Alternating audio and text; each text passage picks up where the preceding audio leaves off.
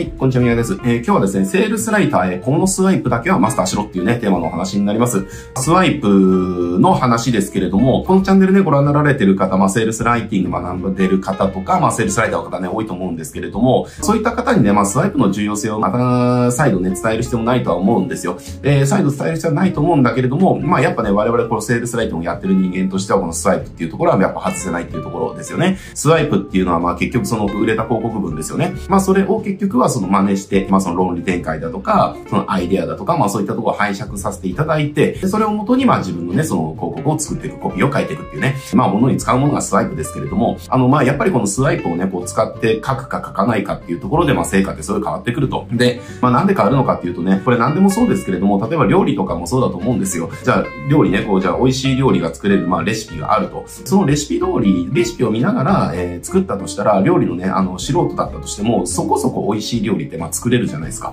ただその料理のね、素人が包丁の使い方もわからないとか、出汁の取り方もわからないとかね、なんか野菜の煮方もわからないとかっていう人が、じゃあなんかいきなり肉じゃがを作ろうみたいになって、じゃあ何も見ずに作ったとしたら多分肉じゃがは出来上がらないと思うんですよね。よくわかんないこのなんか牛肉とじゃがいもと人参と白滝と、なんかその辺のやつをとりあえずなんか似たようなやつみたいなね、茹でてなんなんか適当に醤油とかかけたやつですか？みたいな、多分そういうものが出来上がるんですよ。で、だけど、その、わかんなかったとしても、その肉じゃがを作るにレシピとかなんかレシピサイトとかで見たりだとか、動画見ない見ながらとか、それと同じ通りにやったとしたら、まあめちゃくちゃ美味しい肉じゃがができるかどうかわからないですけど、あの、まあ、普通に美味しい肉じゃがだねぐらいの肉じゃがはまあできるはずなんですよね。で、これなぜかって言ったら、その美味しい肉じゃがを作る、その答えを見ながらやるからっていうね、ことなわけですね。これコピーも一緒なわけです。自分でオリジナルで全てを作るっていうよりも、やっぱりそのうまくいったコピーとか広告っていうのは、そのアイデアだったり論理展開っていうのが、その人の感情化して、あ、この商品買ったら私こうなるなとか、この商品欲しいなっていう状態にすることができるから、だから、まあ売れたわけですよねっていう。だからそうしたもののアイデアだとか、その、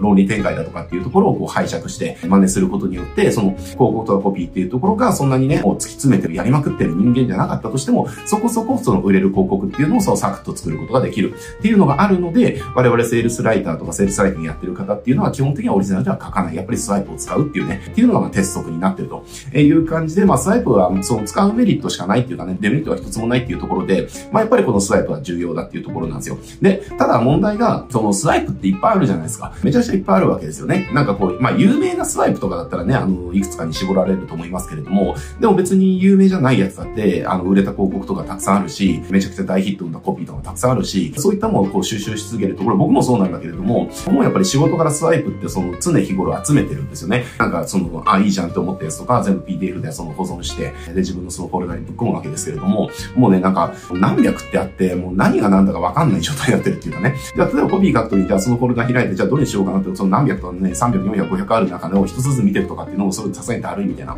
えー、ところあったりとか、まあまあ、スワイプっていっぱいあるから、やっぱりその、じゃあ何、どんなスワイプ使えばいいのかなとかっていうところってまあ迷うポイントの一つだとは思うんですよ。だし、あとはね、まあ今日、その、このスワイプだけはマスターしろっていうテーマの話なんだけれども、僕がなんでこのスワイプをお勧めするかっていうと、やっぱりね、今日これからお伝えするスワイプっていうのは、僕が困った時とか必ず使うスワイプなんですよね。まあこれは他のセールスライターの方はどうかわからないですけれども、少なくとも僕は、えっ、ー、と、例えばですけれども、例えばクライアントと、じゃあ初めての契約だと。で、やっぱり初めての契約の初めての案件って、やっぱり成果出したいじゃないですか。で、そこで成果出なかったら契約切られる可能性も高いし、で、そこで成果が出れば、さらに追加の提案とかでね、継続だとか単価上げるだとかっていうところにも繋がりやすいしとか、っていうのがあったりだとか、あとは自社のその、販売とかもそうですよね。例えばじゃあ今月じゃあ売上の目標あと300万足りないと。で、あと残り5日しかないとかね。そういった時とかっていっぱいあると思うんですよ。え、とか、あとは新商品の発売とかで、これ絶対外せないとか、絶対成功させなきゃいけないとか、そういう、なんだろう、こう、切羽詰まった状況みたいなとこってあると思うんですよね。成果出すために、こう、切羽詰まった状況。サッカーじゃないけど、こう、負けられない戦いみたいな時ってあると思うんですよね。で、僕がそういった時に、かなりの確率で、えー、使うスワイプっていうのがあるので、今日はそれの紹介っていうところですね。まあちょっと前置き長くなっちゃいましたけれども、じゃあ何のスワイプ使うのか。僕は、えっ、と、そういった時に使うスワイプっていうのはもうお願いレター一本なんですよ。もうお願いレターを、やっぱり困った時っていうのは基本的に使っていくっていうね、えー、とこです。で、お願いレター、まあこれセールスサイトにやられてる方だったらもうわかると思うんですけれども、あの、まあお願いレターちょっとざっくりどんなやつかっていうと、その、まあお願いがありますっていうね、フレーズから始まるっていうとこなんですけれども、まあお願いがありますと、えっ、と、こういったことをね、ちょっと協力していただけないでしょうかっていうやつですね。で、そこからあの、こんにちは何々です、みたいな感じで始まってって、で、ちょっとお願いがあってお手紙書かせていただきましたと。で、当然ね、こちらの一方的なお願いなので、で、あなたにもね、すごいメリットがある提案させていただきたいので、ちょっとね、話聞いてくださいみたいなオープニングから始まって、で、そこで、うちはね、これこれこういうことやってて、こんな風にね、こんなことやってるよっていう。で、えっ、ー、と、ただそんな中でもこういったことがあって、みたいな感じの話を説明してって、えー、で、こういうことをしていきたいんですので、そこでお願いがありますと、これに協力していただけないですかっていうんで、これ協力していただけたら、こういったね、メリットをね、あの、差し上げますんで、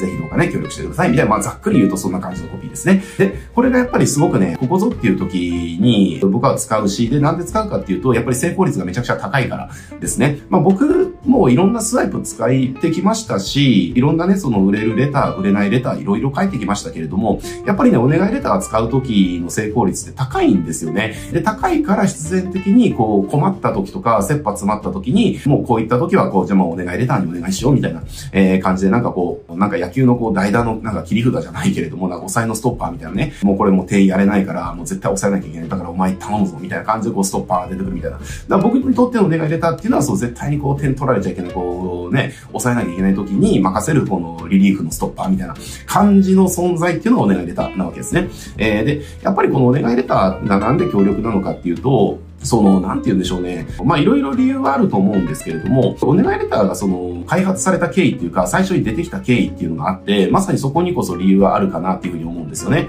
えっ、ー、と、その理由っていうのが、まあ、これお願いレター、その、最初に作った人が、まあ、クライアントのね、案件でこう、ゴニョゴニョなって、ちょっと問題が起きちゃったと。で、問題が起きちゃって、えっと、で、まあ、これどうするかっていうところで、で、なかなかね、こう、どうやって売ればいいかわかんないしってね、えっ、ー、と、なんか効果的な方法見つからないしっていうところで、で、そこの時にこう思いついたんですよね。人はその近しい人間とかのお願いって、好意的に協力してくれる人って多いよねっていう。で、そこからじゃあこれってセールスでも応用できるんじゃないかっていうところで、セールスに応用してたと。お願いがありますと、こういったことに協力していただけませんかっていうヘッドラインを作って売ったらすげえ大ヒットしたみたいな、まあ話があるんですけれども、なんかまさにここにこそね、答えがあるかなっていうところですね。だからそのお願いレターって基本的にやっぱり既存のお客さんとか、ある程度こう全く知らない人ではなくて、えっと、知ってる人に対して出していくのに効果的ですけれども、えっ、と、まあそんな感じでね、もうお願いレターは本当に反応が取れるというか、あの、成功率がめちゃくちゃ高い、えー、レターになるので、ぜひね、これあの、セールスライティング学んでる方とか、セールスライターの方とかは、あの、お願いレターだけはマスターしてほしいなっていうふうに思います。例えば、うちとかも、えっ、ー、と、まあちょっとうちの事例ですけれども、すごく象徴的だったのが、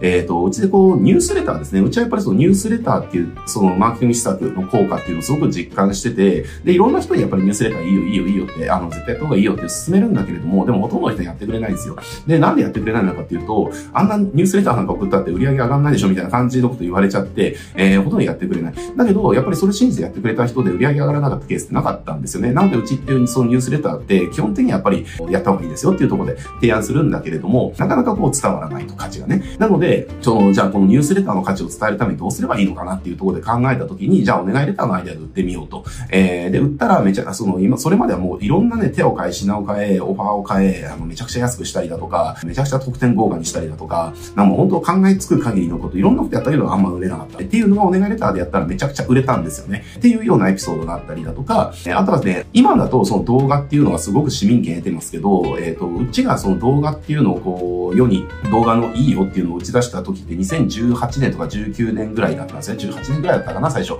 その時に、えっ、ー、と、まだ動画って、まあ、俺には関係ないでしょみたいな人がすごく多かった。だけど、うちはね、動画の効果っていうのをすごい実感してたので、動画いいよいいよってやってたんですよね。でもやっぱり、いや、動画なんて、誰も見んでしょみたいな、あんな10分とかね、なんか30分とかの動画なんか誰が見んのみたいな感じで、周りの人は見てましたけれども、でもやっぱり動画がいいからこれなんとかしなきゃいけないなって、なんとかこれ売らな、売りたいなっていうところで、えー、で、その売る時っていうのもお願いレターってを使った。で、これも、えっ、ー、と、一瞬でソールドアウトですね、なったとか。えー、とか、あとは、一番やっぱり象徴的だったのが、えっ、ー、と、 Vyond のアニメクリエイターですね。 Vyond のビジネスアニメクリエイターか。あの職種は多分うちが作ったと思うんですけれども、当時やっぱり Vyond って入ってきたばっかりで、誰も知らないツール、ビジネスにアニメを使う、え、何それ？みたいな感じですね。だから、そのビジネスにアニメっていうところもはって感じだったし、 Vyond って何っていう時代だった。で、そんな時に、えっと、うちはやっぱり Vyond ってすごいいいなっていうのがあったので、これ広めたいなっていうの思ったんですよ。で、えっと、うちもビジネスに利用してって成果出始めたので、あの、これライターさんとかコンサルとかクリエイターの方とか、そのビジネス利用ので、このアニメっていうところをやれてったら、まあ、すごくいいんじゃないかなっていうところで、じゃあこの新職種を仕掛けていこうっていうところで、えー、で、その時も売る時に使ってったのが、このお願いレターですね。えお願いがありますと、こういったので、あの、こういったことをちょっとしてもらえませんか？みたいな感じのやつですね。えー、でやってって、それもすごく大ヒットした。えっ、ー、と、うちはその Vyond のその、なんだろうな、あの、ビジネス利用のアニメクリエイターっていう職種を日本に浸透させたのうちだっていう自負があるので、まあ、それをやっぱり成し得たのは、このお願いレターだったかなっていうふうに思います。なので、まあ、いろいろね、事例は腐るほどあるんですけれども、まあ、そんな感じで、やっぱりなんだろうな、こう、逆境を覆してくれるパワーがやっぱりお願いレターにはあるし、で、こう、売れる確率も高いっていうところがあるんで、えー、やっぱりね、これはソウルセールスライティングやられてる方とか、そのセールスライターの方っていうのは、えー、お願いレターっていうのはね、その、ちゃんとスワイプができるスワイプとして習得しといてね、損はないので、ぜひぜひお願いレターね、あの、習得してもらえればなと思います。というところで今日はね、終わっていきたいと思います。